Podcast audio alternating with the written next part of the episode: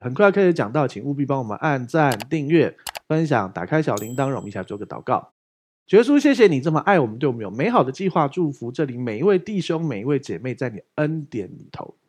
主要是的，无论我们现在在哪一个国家、哪一个地区，无论疫情严不严重，我们都知道，在洪水泛溢之时，耶和华坐着为王，直到永远。主要无论的环境怎么严重，主要就如同在暴风暴雨的时候，你在海上行走，然后彼得说：“主啊，如果是你让我往你那里去。”然后耶稣对我们说：“你来吧，我们就走在水面上，无关暴风暴雨。”无关镜面如水，重点是耶稣的那句话，有那个 Rhema 你就胜过环境，胜过世界，看见上帝的荣耀。祝福这里每一位弟兄，每一位姐妹，主啊，今天得着从神来的话，那个 Rhema，主啊，继续的，继续的，渐渐变成主的样式，荣上加荣。谢谢你已经分别为圣孩子口跟孩子心，保守我们的心怀念。祝福这里请听耳跟倾听的心，得着上帝美好的祝福。谢谢耶稣，将祷告奉耶稣的名求，阿门。马可福音一章三十四节，请念：耶稣治好了许多害各样病的人，又赶出许多鬼，不许鬼说话，因为鬼认识他。好，这边提到哦，耶稣不许鬼说话，因为鬼认识他，所以鬼是认识耶稣的哦。然后呢，现在耶稣在哪里？耶稣无所不在了，对不对？他现在。他现在已经不是住在肉身的身体里了，对不对？所以他无所不在。但是呢，呃，当然严格说起来，现在与你同住的是圣灵。可是圣父、圣子、圣灵三个位格都是三位一体的神。所以虽然圣灵与你同住，你还是可以说耶稣与你同住，因为圣灵就是耶稣的灵，就是天父的，就是三位一体。好，OK。所以呢，鬼认识耶稣，耶稣住在你的里头，圣灵住在你的里头，所以你赶鬼是靠着耶稣的权柄，所以你可以赶鬼，而且是纯粹的哦。纯粹的意思就是灵界是纯粹的，呃，我们上次举过一个例子嘛，就很像是一样，你拿一百块钱给你的，你把有一些贩卖机可以放钞票嘛，你放一百块钱进去，你按一个东西，它就会掉出来嘛，只要没有机械故障或没有电等等，它就是纯粹的，它就一定会掉出来，对不对？该找钱还会找钱，对不对？可是呢，你拿一百块叫你的儿子女儿去 Seven 帮你买一个东西。上来，哎，他不一定会还你找的钱呢、对不对？还有啊，他不一定买对啊，对不对？而且他搞不好拿了就跑啦，对不对？然后晚上才，或者是你现在要用，他晚上才给你啊，对不对？他晚他就出门了，然后去晃一晃才回来，晚上才给你。我菜都已经煮完，你现在给我酱油要干嘛？你懂我意思吗？好，可是呢，贩卖机就是你按下去，他就出来啊。然后呢，扯到人的事情，他就是容易会弄错，你知道吗？人就是这样，人类就是一定会犯错。即便你信耶稣，还是会犯错。我们今天不讨论罪哦。你做过一百次的事情，你可能还是会弄错。对对对，你的人生人就是会犯错。所以啊，没有一个人是艺人，没有一个人是靠自己称义的人，都是因为相信称义的人。OK，所以呢，我们回到灵界是纯粹的。所以耶稣吩咐鬼出去，鬼就得出去。耶稣吩咐鬼不可以说他是弥赛亚，鬼就不可以说。好，可是扯到人就会乱了。好，所以呢，我们来看下一页。好，一样哦，是马可福音后面中间跳掉了上次的情节。那我们直接来看马可福音一章四十节，情面：有一个长大麻风的来求耶稣，向他跪下说：“你若肯，必能叫我洁净了。” OK，好，大麻风是什么？有人就是说，有人说就是麻风病。所以啊，有大麻风，那有小麻风吗？你以为是大碗麻酱面、小碗麻酱面吗？不是，就是说。简单说，麻风就是麻风病。麻风病是什么呢？它是很严重的传染病嘛，现在基本上很绝迹的，好，基本上很少有。然后呢，它的特点是它可以传染，所以呢，人家不能摸它。而你知道吗？在那个年代，根本没有什么细菌学啊，什么什么病理学各样的东西。那个时候，在三千五百年前的旧约就已经告诉你，不可以触摸麻风病的人。哎，他们怎么知道是接触传染的呢？不知道啊，就是不可以，因为耶稣已经预备好了，就是告诉你，就是当我说耶稣是因为耶稣是贯穿所有一切。当然，在旧约，耶稣没有显出他是耶稣，他是他用耶华这个词。OK，好，所以啊，那个时候他们不懂，可是他们就是照做。所以你看，犹太人有一堆什么洗手啊，什么什么洁净的礼，其实都是因着你想几百万人从埃及出来，住在营区，会不会传染？最近台湾疫情稍微升温，然后就看到哪边什么什么大街哪里有一堆人，大家就很害怕，对不对？三千五百年前，神就已经告诉犹太人，你们要怎么解决这个问题，就是洗手。现在是不是最重要还是洗手？洗手比喷酒精更有用，因为那时候他们没有酒精可以喷。对啊，OK。所以呢，大麻风的人患病的话，律法规定不可以摸他哦，不可以摸他哦。好，所以呢，这个人呢就来到耶稣面前说。他跪下来说：“耶稣说，主啊，他跟耶稣说，主啊，你如果肯，必能叫我洁净了。”好，呃，有一件事哈，就是说大麻风的人，因为大家不能摸他，而且他会传染，所以他必须是被赶到营外、赶到城外的，他不能跟家人在一起。某人得了大麻风，他从此以后就变成孤单一人，他最爱的人就算很爱他，也不能触摸他，不能拥抱他，不能跟他在一起。懂意思吗？所以这个病不仅仅是病本身，而是整个社会关系、经济关系、人际关系什么全毁，你就只能窝在一个地方。就算你很有钱，你还是很惨。更何况很多人这样子怎么有办法有钱？他就他就是等于被社会弃绝。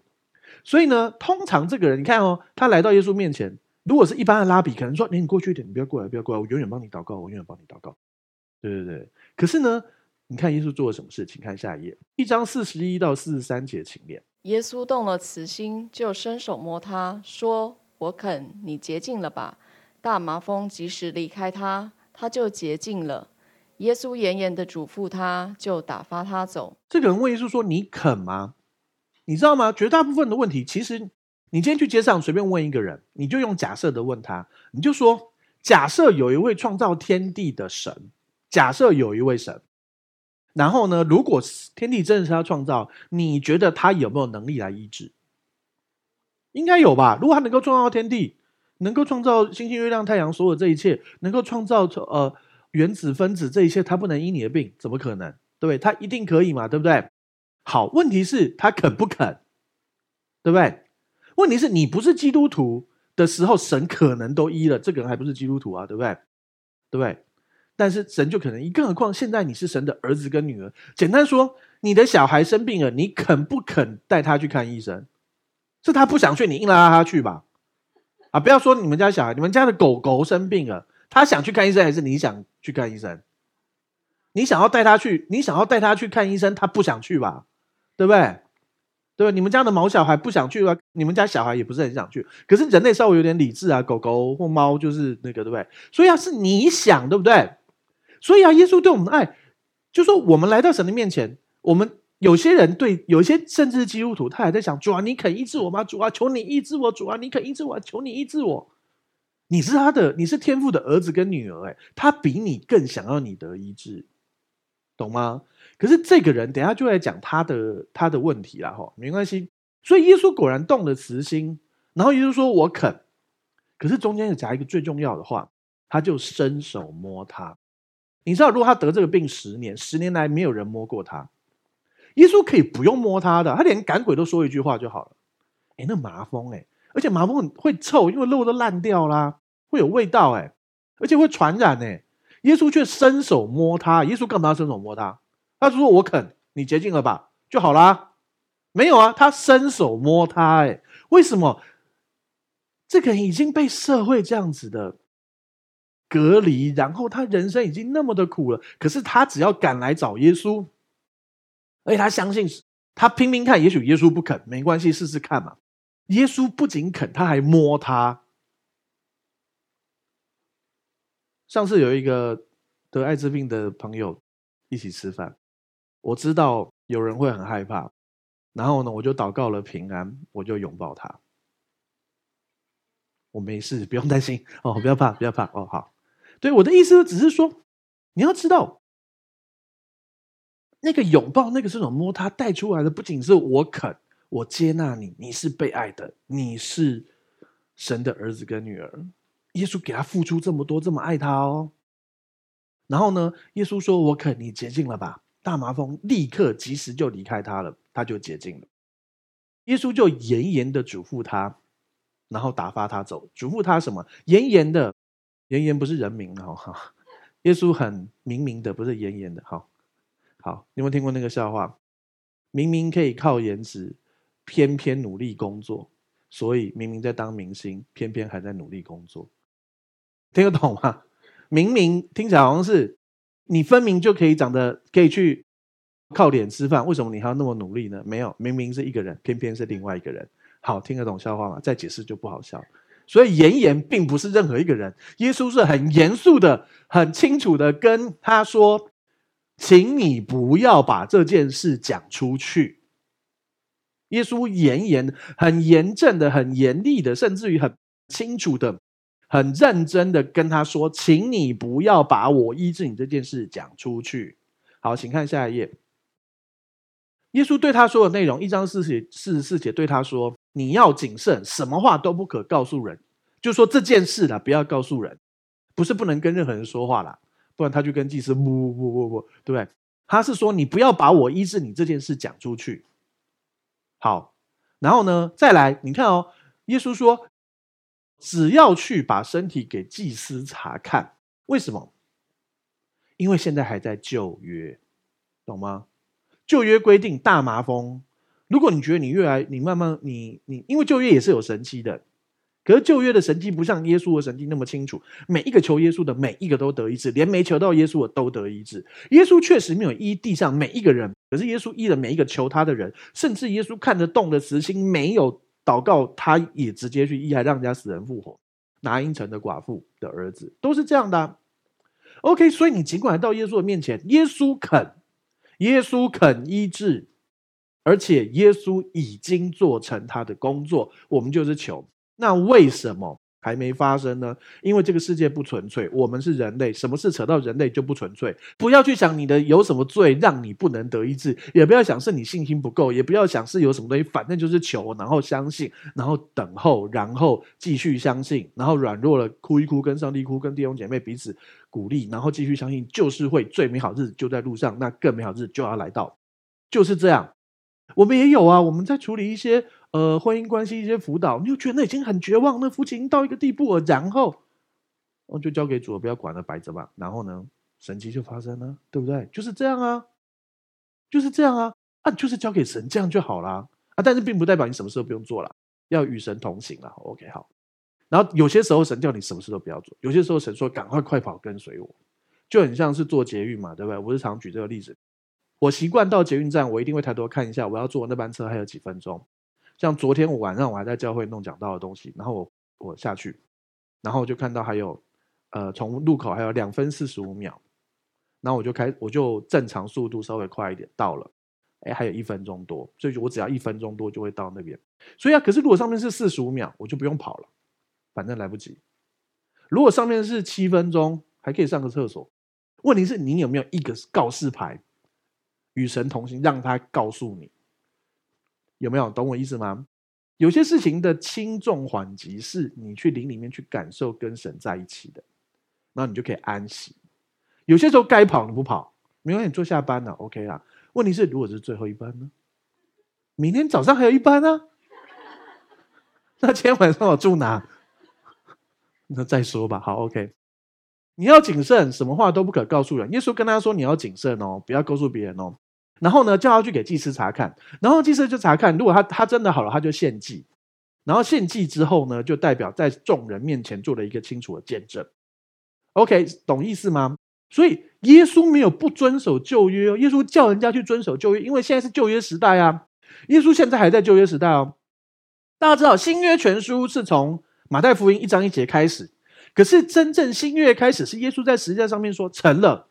然后他死了三天之后复活，那一刻开始，然后新约的签约的凭据、签约的证据、签约的签约金是圣灵，你懂吗？你签约，你接受新约之后，你受洗的圣灵就住在你的里头，所以圣灵就是你的凭据。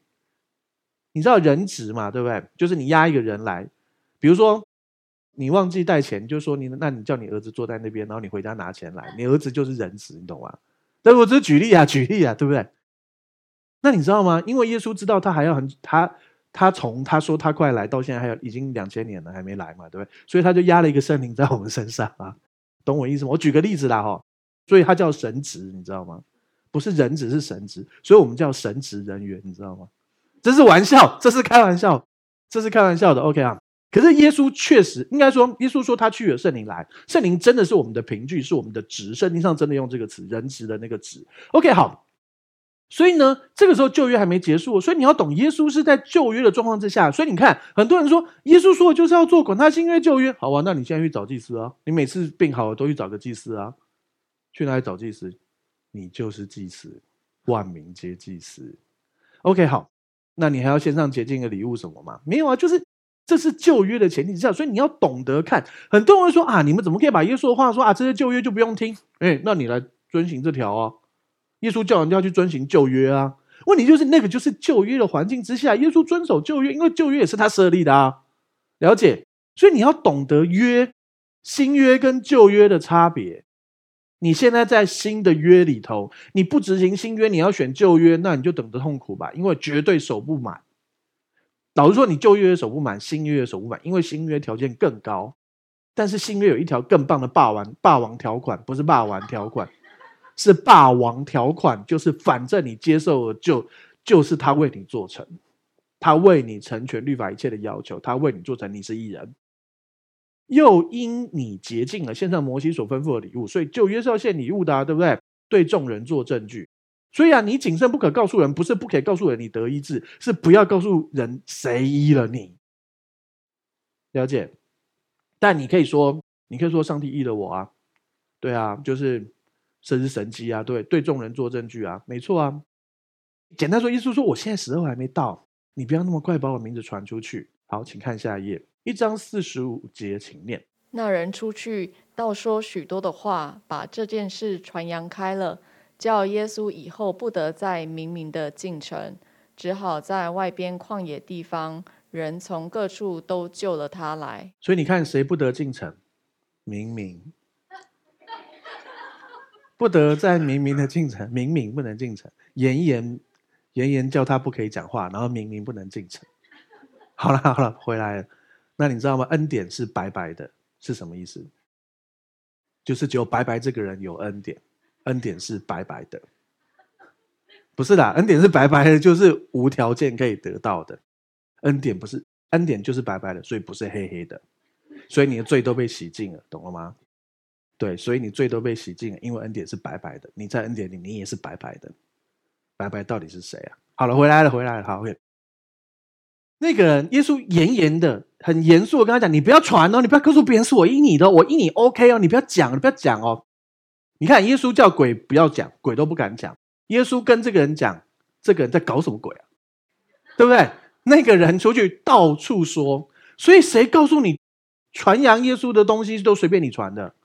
有些人乱传福音，你知道吗？你有在街上被人家硬拉着，然后你很急，但他不让，他不让你走，或是那种一个小女孩，然后你就把她带去你家受洗，然后父母吓死了。前一阵子有人被告，就是说我不是说绝对不行，要有智慧，你知道吗？那人出去说了很多的话，不就是在说耶稣医治他吗？那不是在传耶稣吗？耶稣叫他不要传呢，没错吧？耶稣没有说你不能说你得医治，可是你不要传耶稣医治你啊！所以啊，我们传福音是要有智慧，是被神引导的啊。有些时候传，有些时候不传，对，所以得时不得时都要传福音。可是有些时候传福音就是去爱，不见得一直一直一直讲耶稣。但有些时候要有智慧，特别是你在，我不知道你的背景或者怎么样。如果你是在一个基督化家庭，或者是你的欧美国家，有些以前有些人就是那种非常。火热的基督徒要用正面的词，可是让你觉得很像很强迫、很有压力，有没有？有没有遇过那种有点宗教狂热的人？求主帮助我们有智慧，传福音是一种，就是要有智慧就对，好，不要论断人家好。但是你看，这个人分明在传耶稣，耶稣不许他传，所以你要有智慧哦，要有智用智慧的的方法，比如说电线杆啊，上面啊就写，如果写耶稣爱你，OK 啦。那、你在电线杆红绿灯旁边写“天国近了”是怎样？是说我开太快，所以天国近了吗？对不对？真的是这样啊！天国近了，然后呢？你写“天国近了”，然后回答又怎么样？你告诉我“天国近了”意义是什么？耶稣才是重点吧？对不对？没错嘛，对不对？好，那人出去倒说许多的话，把耶稣传出去，所以耶稣就被他害啦。耶稣就不得明明的进城，所以耶稣暗暗的进城。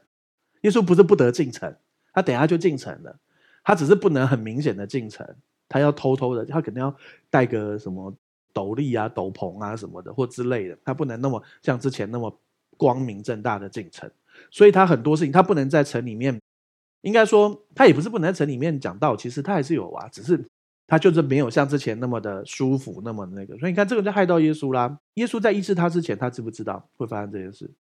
耶稣知道，因为耶稣知道万事啊。可是当那个人问耶稣说：“耶稣，你肯医治我吗？”耶稣其实那个时候就知道会发生这件事哦。可是耶稣仍旧，他宁可自己受苦，他仍旧医治这个人。我肯，而且他还触摸他。如果是我，如果神要我医这个人，而且我在那当下知道他会背叛我，我会触摸他，我会用我的拳头触摸他的脸。没有了，我举例了，还是不可以这样啊，太残忍了。打巴掌可以吗？呃，不是，还是不行啊。主啊，主啊，好，OK。你懂我意思吗？耶稣这么有爱啊，耶稣知道会受到这么大的不便，可是他还是爱这个人呢、啊，他想要怜悯这个人呢、啊，他还触摸他。好，没关系，我们继续讲。只好在外边旷野地方，人从各处救了他来，所以他就在外面传道，其实也蛮好的啦。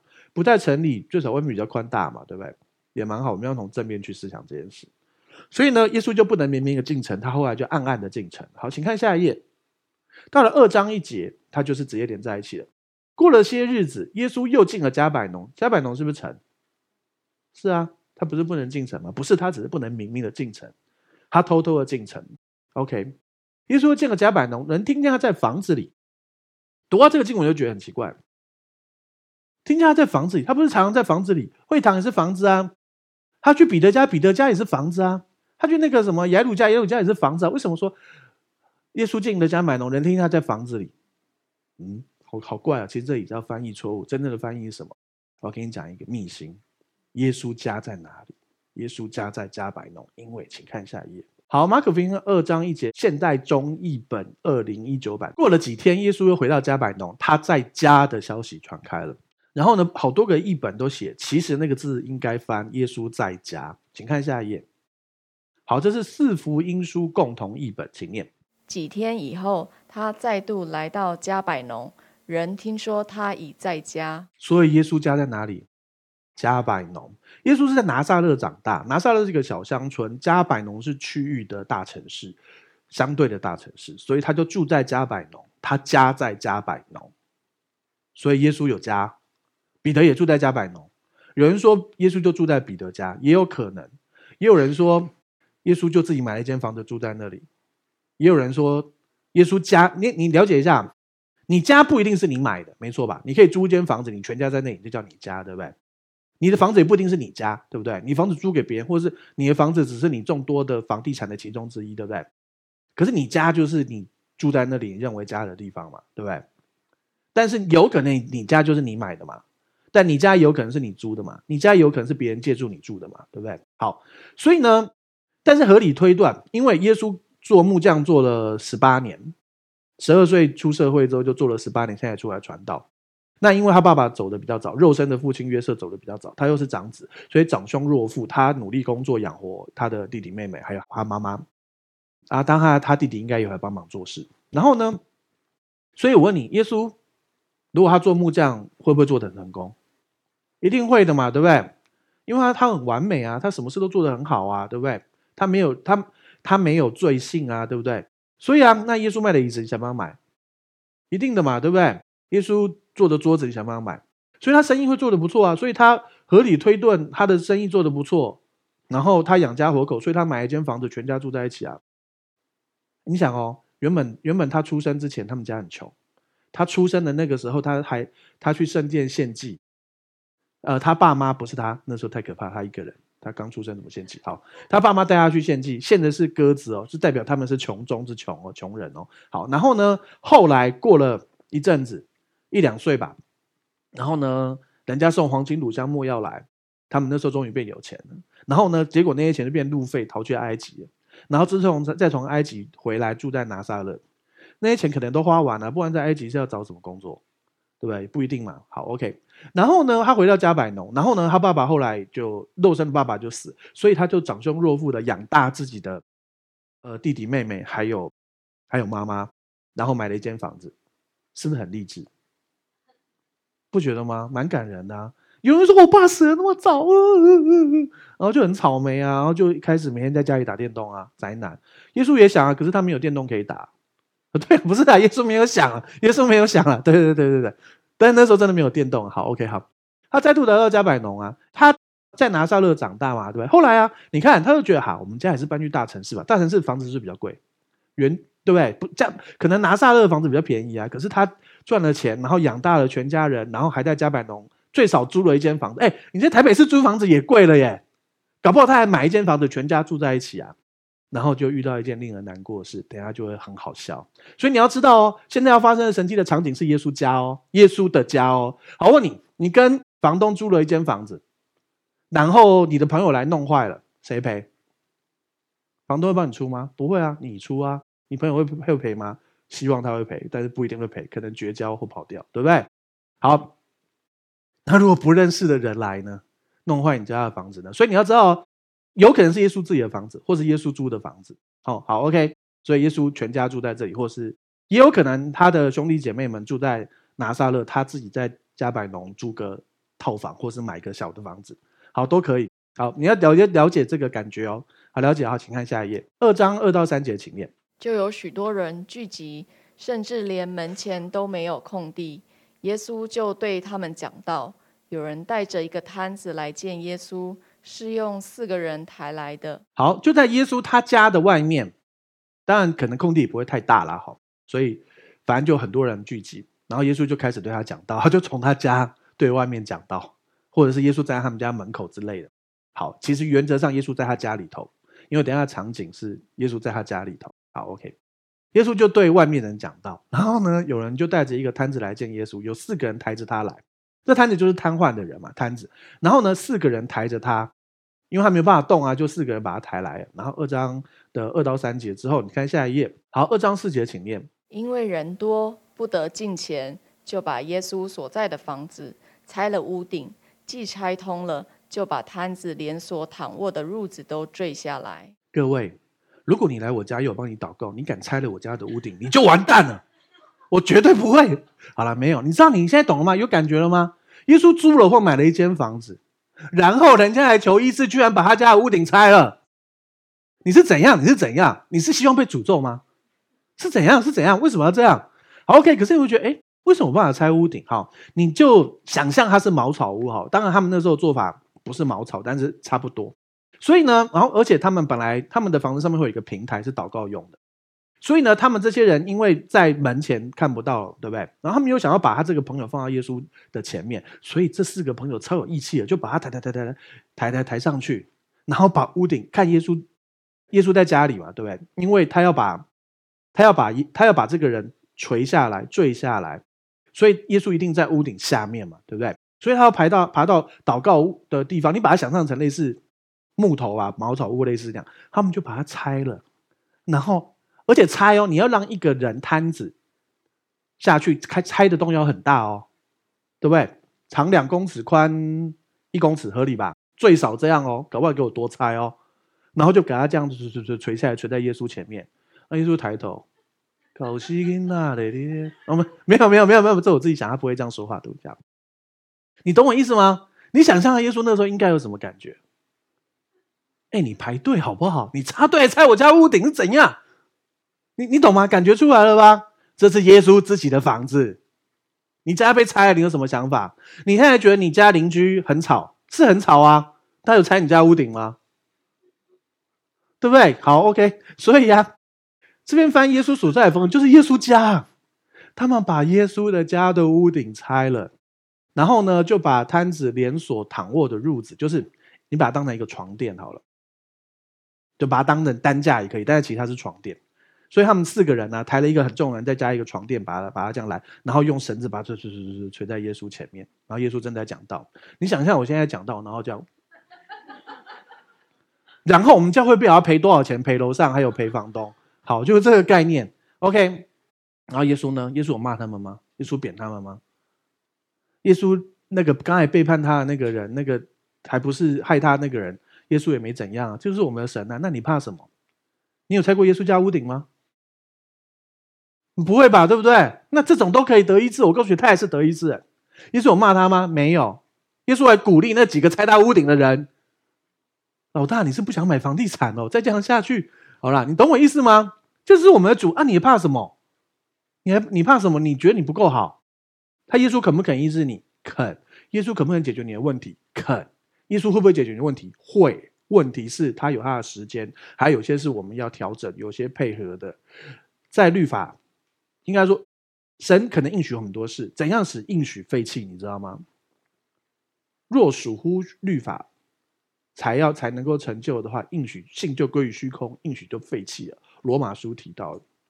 简单说，你的应许要怎么成就？就是尽可能让自己远离律法，相信恩典。因为若属乎律法，信就归于虚空，应许就废弃了。懂我意思吗？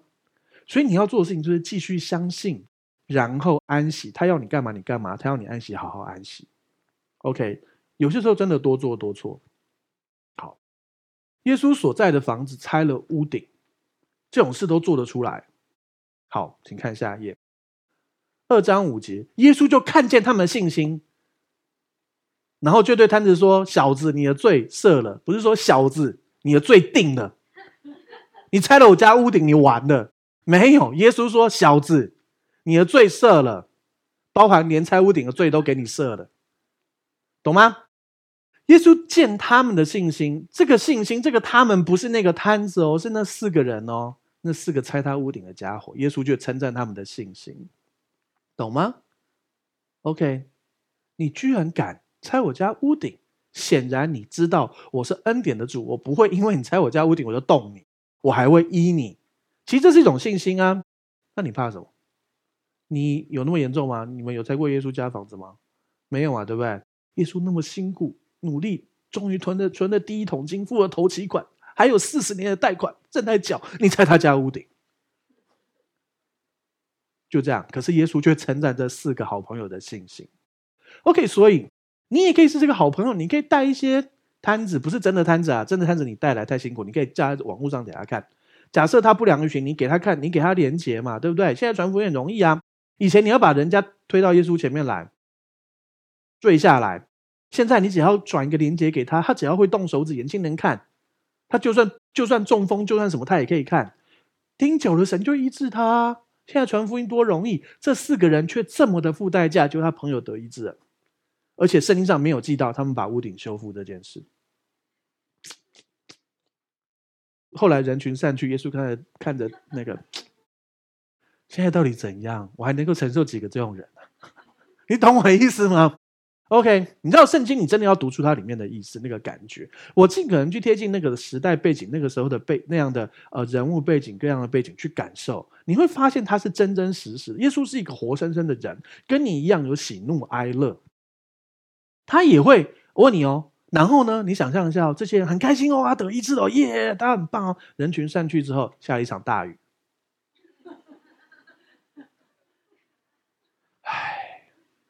不然呢？不然呢？你懂吗？像像五饼二鱼还是什么神迹，嘟嘟嘟变回去嘛，也是有可能啦，因为他是耶稣啦。但是耶稣通常不是为自己做的，是为别人做的。所以你就看到，因为他好了，我木匠，我自己修了，抠抠抠抠抠抠抠抠抠，在里面修，有这种可能啊？你了解吗？就是我们的主啊，你犯错他付代价啊，对不对？这就是我们的主啊，你怕什么？这还在旧约之下哎、他都这样子，啊，你现在新约之下还怕什么？你有一个约耶，你有一个约耶。如果比如说老板，老板跟你签了一个约，你的保障年薪，比如说五百万，你拿到四百五十万，你可以拿这个约交给五十万的耶。你有一个新的约，就是现在的这个约，你就是可以拿这个约。当然不要对上帝的态度不好，但是主啊，你的应许说，因你的鞭伤我得医治，因你的刑罚我得平安，我就是要得平安，我就是要得医治。因着你已经说了，那你继续相信。就是这样啊！耶稣见他们的信心，耶稣还称赞这四个好朋友，哎，真的是好朋友啊！是我就不敢猜耶稣家，哎，想死哦！我我一定会照排，我可能很有毅力给你排到最后，那我才不敢去猜他家屋顶的耶稣家，哎，有没有搞错？而且大家都知道那是耶稣家，哎，因为大家知道他在家，大家都知道他在家，总要知道他家在哪吧？不然怎么知道？对不对？而且还要来他家门口排队得医治听讲道，对不对？结果就被人家插队，耶稣称赞插队的人。好了，没关系，连屋顶被拆都 OK。好，请看下一页，二章六到七节，请念。有几个文士坐在那里，心里议论说：“这个人为什么这样说呢？他说健忘的话了。除了神以外，谁能赦罪呢？”耶稣刚才故意说了一句话：“小子，你的罪赦了。”当然，后来他病就得医治了。所以你看，你有没有发现这个人？这个人的问题，他瘫痪的问题，其实真的是因为罪。因为耶稣先赦免他的罪，然后当然啊，到下一页，耶稣才叫他站起来行走。我先跟你讲，他反正他罪得赦免，病也得医治了。OK，好，有几个文士坐在那里，心里议论：耶稣做了这么伟大的事，人家拆他家屋顶，死一个人得医治，耶稣称赞他，然后你们这些文士、这些法利赛人却在心里议论耶稣。有没有搞错？耶稣这么有爱，你还这样议论他？我跟你讲，这就是世界，这就是律法，这就是罪，这就是宗教。我们不是信基督宗教，我不是信基督教，我信基督。外面人叫我们基督教，可是我是基督徒，我不是基督教徒，懂我意思吗？我不是信一个教，一个教好像就是一个教可以换下一个教，没有，我是跟永生真神建立美好的关系，懂我意思吗？所以啊。有一个文士坐在那里，心呃，有几个文士坐在那里议论。耶稣故意说一句话是：“小子，你的罪赦了。”然后耶稣故意说这句话，然后他们说他说健忘的话，健忘的话就是你没有那个身份地位，你不可以说这个话；你没有那个位置，不能说那个话。只有神可以赦罪，所以耶稣说这个话两种可能：一种是他以为他是神，其实他不是神；然后如果他如果一个人以为他是神，其实他不是神，通常两种可能：一个是他是神经病。他不是神，他是神经病。第二个就是他是骗子，对不对？第三种可能就是他真的是神，对吧？他说他是神，两种可能，一种就是他真的是神，另外一种是他不是神，对不对？逻辑嘛，对不对？他真的是神，感谢主啊，那我们就要相信真神。好，他说他是神，其实他不是神，那就两种可能，一种是他是疯子，一种是他是骗子，没错吧？没错吧？没错吧？这是逻辑嘛？那请问一下。一个疯子能够做这些伟大的事，讲这么好的道，来跟很多人那个，然后然后改变很多人的生命，然后使人类变得越来越好，你知道吗？整个人类文明的进步很多很多，非常多，超级多，都是跟基督教文明有关。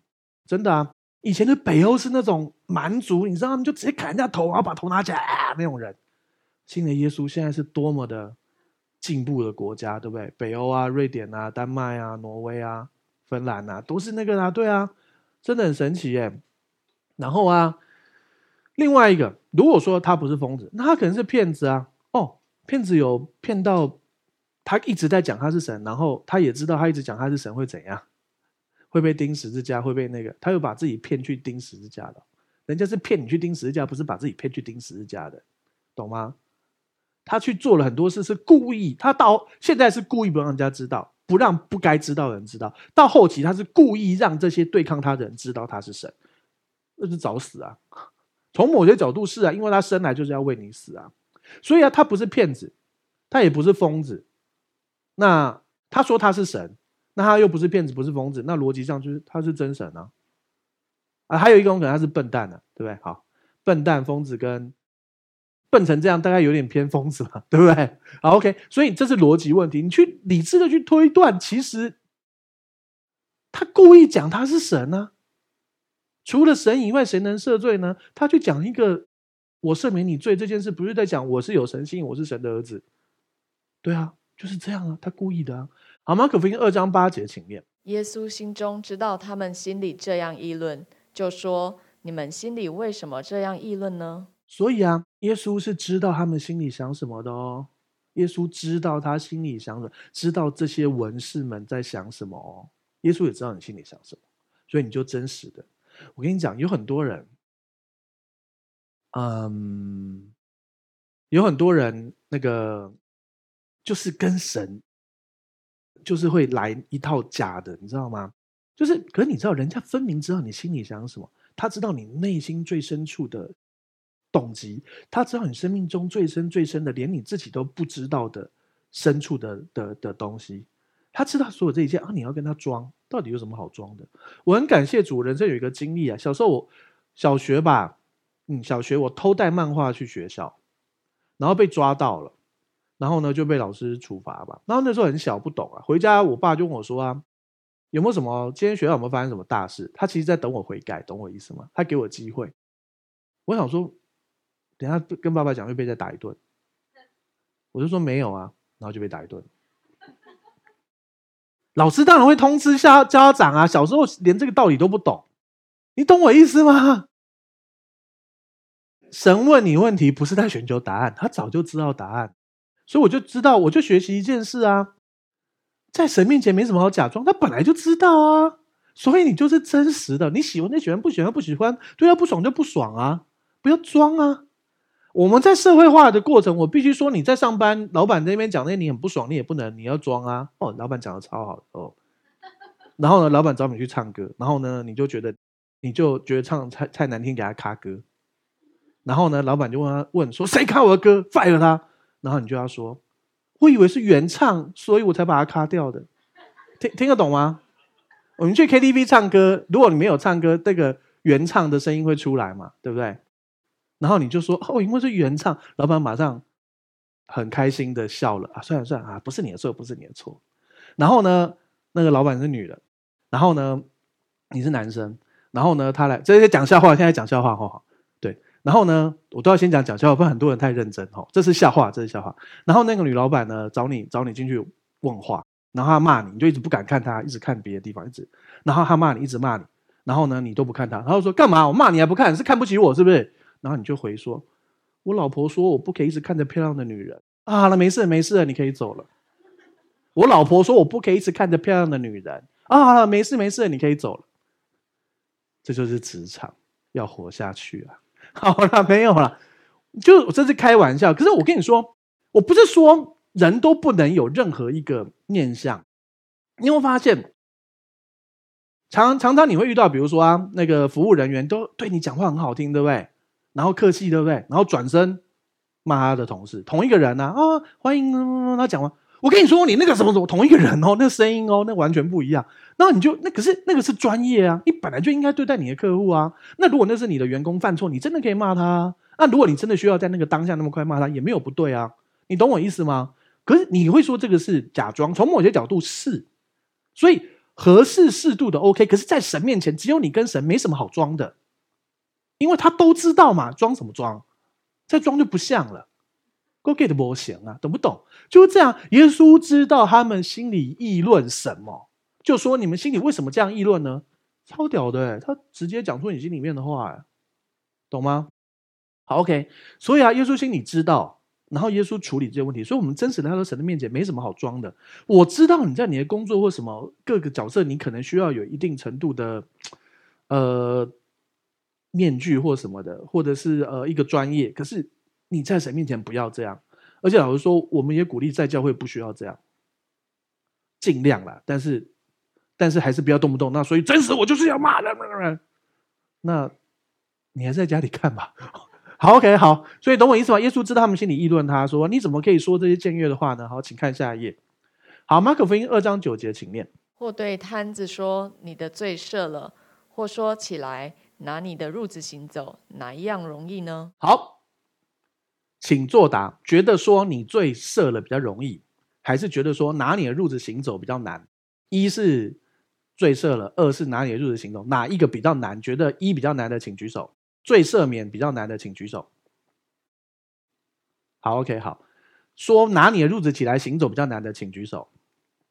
好，OK，大大家都有举手放下来。好。人类的角度，说真的，说你的罪赦的比较简单，因为你无从考证。我说你罪赦了，搞不好你没赦，反正不会被抓到。我说叫你拿着褥子行走，结果人家没有起来，丢脸丢死了。所以从人的角度而言，真的说罪得赦免很简单，说拿你的褥子起来行走没成就就丢脸丢死了。那个人可是瘫在那里，可能瘫一辈子的哦。人家是四个人拿着床垫把他抬来的哦，懂我意思吗？人的角度是这样。可是呢，呃，我们从属灵的角度来说，呃，罪赦免跟得医治哪个比较容易？其实是得医治比较容易哦，因为旧约里面有很多医治的神迹，可是没有解决罪的问题哦，懂我意思吗？罪得赦免实际上从灵界来说比较困难，是因为罪这件事情就是我们人的行为没有做好，欠了上帝，而只要有一点点没处理好，就得下地狱。这就叫做罪，可是因着我们有了耶稣，我们的罪他替你还的。简单说啦，有一个人欠你钱啊，这样再这样好了，你欠政府税，他就会追你的税，追到去拍卖你的房子，对吧？没错吧？就是这样啊。你欠欠上帝，上帝是公义的，上帝有完全的公义的那块，所以啊，你你有罪债的话，就是要还啊。出来混总是要总是要还的，就是这样啊。所以啊，你有罪债就是要还，那可是没关系啊。你欠政府税，你可能欠政府一百万，所以你房子会被拍卖，结果你爸就说没关系，我帮你还，我帮你还这一百万，再给你十万生活费。哎，你爸可能会做这种事，你爸爱你嘛，对不对？你天上爸爸也是这样啊。你有罪债没关系啊，你接受我当。你接受我做你的救主，你接受我做你的天父，好，我帮你还罪，因为我叫我的大儿子解决了这个问题，大儿子有钱帮你还，是不是？还给你十万生活费，十万不够，给你一百万生活费好了，对不对？就这样啊，这就是我们的神啊。问题是旧约没有耶稣的赦罪啊，对不对？现在在旧约啊，罪赦的这件事其实从灵界比较难，从人来人说这件事很简单啊，随便说啊。可是，可是。如果以灵界来说，罪得赦免跟病得医治是罪得赦免比较难哦。好，那对耶稣而言呢？两个都不难，因为他无所不能，他就是来解决罪的问题，他也是来解决呃人的病痛的问题。所以呢，这个人这个入子的人确实有犯罪而自而而而得了这个病，所以神解决了他的罪的问题，也解决了他身体的问题。好，在新约里到底会不会这样？我跟你讲。绝大部分不会，呃，应该是这样说。我会不会因为我今天说了个谎，所以神就让我生病？不会。你会因为你的小孩说个谎，就让他生病？不会吧？不会吧？会的话，嗯、呃，好，那我可以报警吗？好，没有？你懂我意思吗？就是说，好，再来。那你的小孩如果做了比较严重的事，你的小孩如果偷东西，你会让他生病吗？你可能会让他很痛，对不对？会管教他嘛，对不对？你这算某一种程度的生病也算了哈。但是你一定会抓合适，所以那个是管教，懂我意思吗？你小时候如果他偷东西，你不管教他，小时候怎样？逃班补，然后呢？长大什么？掏看谷，对不对？小时候偷偷护瓜，对不对？还是胡瓜？还是葫芦？反正就是偷某种瓜。长大了之后就去偷偷牵牛。因为有押韵，所以是台语的的梗。意思是讲，你小时候要管教你的孩子啊。所以相同的，我们是神的儿女，我们会被管教。可是如果你是那种小小的东西，好，那再来，如果你犯了很严重的罪呢？好，假设你杀人呢，神也不用，神也不用管教你，他用法律就好了，你就进去关啊，对不对？好，那如果这个人杀人在逃呢？你知道他，你知道很多罪犯被抓到那一刻，他是松一口气的，我终于可以睡好觉。你知道每天睡不好觉比关还痛苦吗？如果你吃好睡好，然后被关，跟跟那个你每天睡不好觉，然后一直逃，哎，搞不好是吃好睡好被关好一点呢，最少你心里踏实一点。对啊，我虽然没被关过，可是我当过兵啊。然后呢，我们终于那种什么晚上什么九点就要睡嘛，对不对？还是十点我忘了，反正就是那一阵子每天超还一直变胖哎，为什么要吃好睡好啊？然后皮肤变得超滑嫩的，好好好嫩哦，因为都。都是很准时睡觉，很准时准时起来，然后一直流汗，然后又一直补充。然后虽然是被关在军营里，但是但是就是很踏实啊。好，OK 啊。我的意思是说，如果说犯罪的人，OK 好，所以神会用环境管教，会用法律管教。所以有些很严重的罪就这样啊。但是好，但我的罪都没有人知道，那神到底会不会管教？事实上，你现在光没有人知道这件事，你就很痛苦了。神其实很贴近你的这个心，他要告诉你那个痛苦，他了解，有一天他要解决，了解吗？如果你有一些持续无法解决的东西，神还是爱你的，因为你是他的儿子跟女儿，懂吗？你想象啊，你想啊，就是如果你爸知道这件事，假设你有一某一个软弱，然后你爸知道这件事，他会怎样？我爸会打死我哦，那你爸不算是我要举的例子。通常来说，爸爸会生气，会有一定程度的管教，可是他不会打死你，懂吗？他还会想办法出面帮你解决，懂意思吗？了解，可能会有一定程度的管教，但是会出面帮你解决。我一直记得，我小时候，我有一次，我那时候大学没什么钱，我开车，然后刮到人家的车，我都吓死了，然后没钱嘛，生活费都没了，所以我只好跟我爸讲。然后我爸说啊，撞到人了，多少钱？我就比四。他说啊，四万。我就说四千。他说切，他就给我四千，然后就去睡觉。哦，原来不多哦，那就我就安心了，懂我意思吗？他说啊，四万哦，他也他他也要跑也要掏嘛。然后我说四千了，早知道我就说四万。没有了，没有，不可以，不可以，这是罪，这是罪。好了，你懂我意思吗？懂我意思吗？哦，好，好，OK，好，OK，好。罪赦了，跟拿你的褥子行走。耶稣是故意讲罪赦，他可以从头到尾就说起来拿你的褥子行走，连文士都会拍手哦，对不对？因为他们会觉得很好啊，得医治很好啊，荣耀归给神很好。他故意讲罪赦了，因为他要显出他是弥赛亚，他是神的儿子，他是人子，他是百分之百的神跟百分之百的人，懂了吗？这他故意的。对你而言，讲罪赦了，很简单啊。我们，你你找你带一个人决志祷告啊，奉耶稣的名，当你接受，你就要刚才你做决志祷告，神已经赦免一切的罪，这谁都敢讲啊。再来，你那个掰开，我先为你祷告，你等下就会站起来行走，你通常不敢讲啊，对不对？所以啊，对人而言确实啊，可是你要知道，耶稣不是只是百分之百的人，他也是百分之百的神，在他没有难成的事。所以还有也要跟大家讲一件事，你为你知道。医治祷告，你就是祝福，你就是宣告神的本性，就是因着耶稣的鞭伤，你已经得医治；因着耶稣的鞭伤，你已经得医治。我宣告你就是得医治。祷告完没有成就，不干你的事。你晓得为什么吗？因为你你因为你是熊猫，什么意思？食物熊猫，Food Panda，你就是送便当的，懂我意思吗？你的熊猫，我说熊猫不是你的眼眼睛黑黑的，好，你就是送便当，我只是传达神说的话啊。便当不好吃，你找老板啊。送错也不是我的问题，是他给我的啊。除非我在路上偷吃，你可以申诉我，不然人家给我什么拿给你什么。当然我应该点一下单子啦，对，好，没错，我应该点一下圣经怎么说，我就告诉你啊。没有成就不好吃，你反对，你去找他，干我什么事？你就是送便当的，你就是宣告，然后跟他讲没关系，没得医治，神还是爱你啊。不要定自己的罪，不要说自己信心不够，不要说自己有什么问题，神还是爱你，神就是想要帮你解决问题，他就是爱你啊。然后有一天你要看见了，这样就好啦。所以呢，这个人罪得赦免了，然后这个人也站起来行走了，然后耶稣屋顶还是破的，就是这样，耶稣还是要负担这个问题。好，请看下一页，二章十到十一节，请念。但要叫你们知道，人子在地上有赦罪的权柄，就对瘫子说：“我吩咐你起来，拿你的褥子回家去吧。”所以啊，耶稣讲这个话是故意的，要告诉大家我有赦罪的权柄，其实要告诉大家我就是神的儿子。我就是弥赛亚，很够种哦！哎，等一下，搞不好现在就被拖出去，那个对不对？没有啊，现在才很前面，耶稣也知道不会。好，那他干嘛告诉别人不要传他呢？因为耶稣有他的策略。很多时候我们不懂为什么，可是神既然告诉我们，我们就是顺服。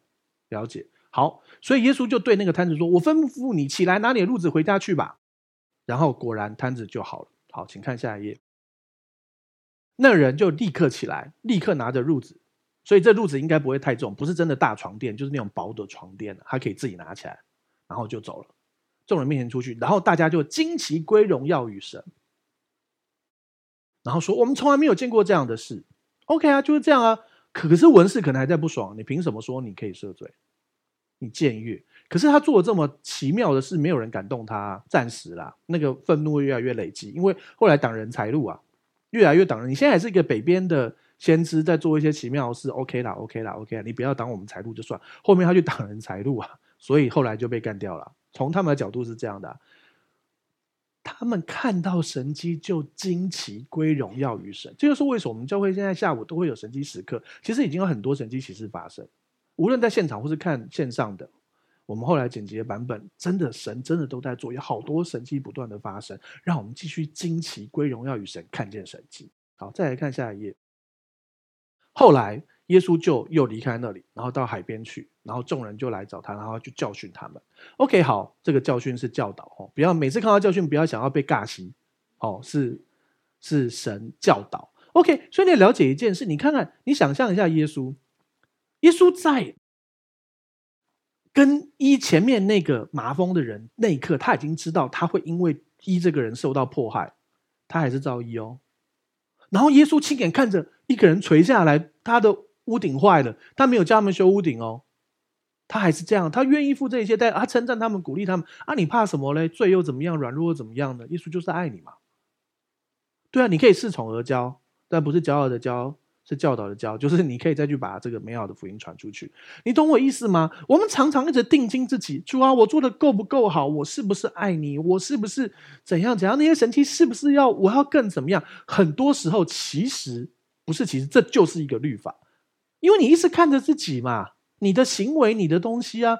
可是那属乎律法才得为后世的信就归于虚空，应许就废弃。很多时候那个应许反而不是你要怎么努力，很多时候是你安息。比如说，假设一个姐妹，她一直想要，一直想要结婚，所以她就一直逼她男朋友，最后男朋友跑了。你有没有遇过这种事？没有啊，因为我没有女朋友啊，不是，我只是举例啊，我只是举，你懂我意思吗？就是说，有些事情你就是等候安息，就算你心里很急，主啊，帮助我，我不要让他觉得我很急，结果他就求婚了，就这样啊，我只是举例，我只是举例哦。好，你懂我意思吗？很多时候你就是安息，那也有可能他一直不求婚，那神就引导你下一个男人会更好，也有可能啊。我只是举例，哦，我不是，这不是先知性话语。现在在寻求人，不是我在跟你说的，哎，也有可能啊，你自己寻求神怎么说？你懂我意思吗？让我们安息被神引导，可是安息不是什么事都不做啊。有些时候神可能说，好，我们就是安息，就是呃，如果以刚才那个例子，他不想结婚，没关系，那就。下一个男人会更好。啊，就这样啊，就是神会引导，懂吗？就是我说的捷运的的那个时间的那个牌子，你要懂得透过每天的灵修跟神在一起去建立那个关系，然后你要去建立，你要去建立哦，教会没有责任帮你提供哦，你要去建立一群你旁边爱你的属灵的弟兄姐妹，这些人会帮助你一起查验陪伴你走过人生的这段，所以为什么你要有小组，你要有关系网？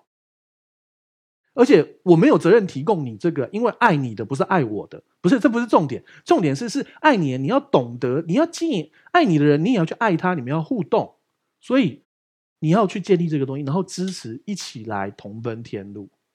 最重要的事情是，嗯，神是更重要。如果你没有办法建立这些，也许你现在在网络上听，你就是没有弟兄姐妹陪伴，没关系。很多时候使徒们他们也是一个人，但是神还是跟他们在一起。我们最重要是先建立跟神个人的关系，然后透过神的话语来查验，透过正确的讲道来查验，然后你要看见神迹发生在你生命当中，然后我们就会惊讶归荣耀于神，然后继续把这个美好的福音传出去。不要再看自己，不要再看自己做不够好，神已经在做了，我们会看见神迹。让我们一起来祷告，耶稣向你献上感谢，祝福这里每一位弟兄姐妹。主要，我们很多人，主，我们不晓得我们生命。呃，现在怎么会这样？或者是你会觉得好像蛮好的，可是美中不足，或者是你现在正在经历一个很棒的部分，你觉得很棒。但是我跟你说，那最美好日子就真的正在路上，那更美好，那最美好的日子就是会来到，因为一言的日子如同黎明，直到日午，越照越明，越照越明，越照越明。你以前曾经经历过荣耀，还有更大的荣耀。你也许过去是悲惨辛苦的，起初虽甚微小，终究却必发旺。你要看见美好的祝福临到你的生活当中。你不晓得为什么，没关系，很多时候我们都不晓得，可是神晓得。祝福这里每一位弟兄姐妹，在上帝美好的恩典里，不要再定睛看自己，看耶稣做成的工作，被他引导，然后知道。或向左，或向右，一个声音对我们说：“这是正路，我们当行在其间。”祝福这一每位弟兄姐妹，这样祷告奉耶稣的名求，阿门。好，我们站起来做信仰宣言，导从心里来念一次，一二三，请。我相信上帝差派他的独生爱子耶稣为我的罪死在十字架上，我相信他胜过死亡，并且从死里复活。我现在是上帝所爱的孩子，因他流的宝血，我大大得福。蒙受极高的恩宠及深深被爱，我永远脱离疾病、灾害与死亡。耶稣如何，我在世上也如何。好，感谢主，请闭上你的双眼，打开你的双手，领受本周的祝福。主要向你献上感谢，谢谢你这么爱我们，对我们有美好的计划。主要是的，我们今天看到，即便人家拆了你的屋顶，你还是爱他，你还称赞他们，因为你想要医治，你想要彰显你的大能来祝福众人。即便那个人会背叛你。即便那个人会伤害你，你还是愿意医治他，所以我们大有盼望。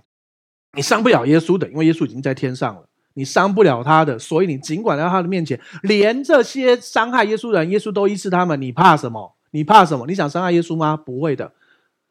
感谢主神对你有美好的计划，尽管来到他的施恩座前，那、啊、你就求了还没成就，可是神说就是会有美好的事发生，那更美好日就在路上，那最美好日就将要来到，因为一人日主同黎明，直到日午，越照越明。因为耶稣现在在天上如何，你在地上也如何。耶稣在天上是健康、强壮、平安、喜乐，是被人接纳的，是美好人际关系的，是财务丰盛的，你在地上也可以。祝福这里每一位弟兄姐妹，主要是你用生命记二十八章的祝福来祝福我们，使我们出也蒙福，入也蒙福，居首不居尾，在上不在下。我们手机、电脑上传下载都蒙福，我们手所做的都蒙福，我们签约盖章的、签名的都蒙福，我们做的作业、功课、报告都蒙福。祝福这里每一位，我们的孩子、我们的家人、我们的父母也蒙福。祝福我们还没信主的亲朋好友都来归向这位充满恩典的神。主要你显出你的神迹，继续彰显你超自然的神迹，使我们惊奇归荣耀与神。更多人来相信耶稣基督，谢谢耶稣，用我主耶稣基督的恩惠，天父上帝的慈爱，圣灵感动和交通，常与众弟兄姐妹同在，从今时直到永远。大家一起说阿门。好，再来想邀请你跟我做一个祷告，邀请耶稣住在你的心里，赦免你一切的罪，给你一个全新的盼望，可以让过去的一切失败跟一切的痛苦都过去，让耶稣给你一个全新的生命。预备好了吗？等一下我说一句，你跟我说一句哦。如果可以，你可以把眼睛闭上，让你说出来的话宣告出来，让你的心里完全相信，来看见上帝的荣耀。要开始喽！好，那我说一句，你跟我说一句哦。亲爱的主耶稣，亲爱的主耶稣，我邀请你，我邀请你住到我的心里，住到我的心里，做我的救主，做我的救主，做我生命的主，做我生命的主。谢谢你赦免我一切的罪，谢谢你赦免我一切的罪。我的过去。我的过去都交在你的手中，都交在你的手中。我的未来，我的未来，那美好的未来，很美好的未来，也在你的手中，也在你的手中。亲爱的圣灵，亲爱的圣灵，请你现在来充满我，请你现在来充满我，来引导我的一生，来引导我的一生。谢谢你，谢谢你，亲爱的主耶稣，亲爱的主耶稣，我相信你为我死，我相信你为我死，为我的罪死在十字架上，为我的罪死在十字架上，又为我复活。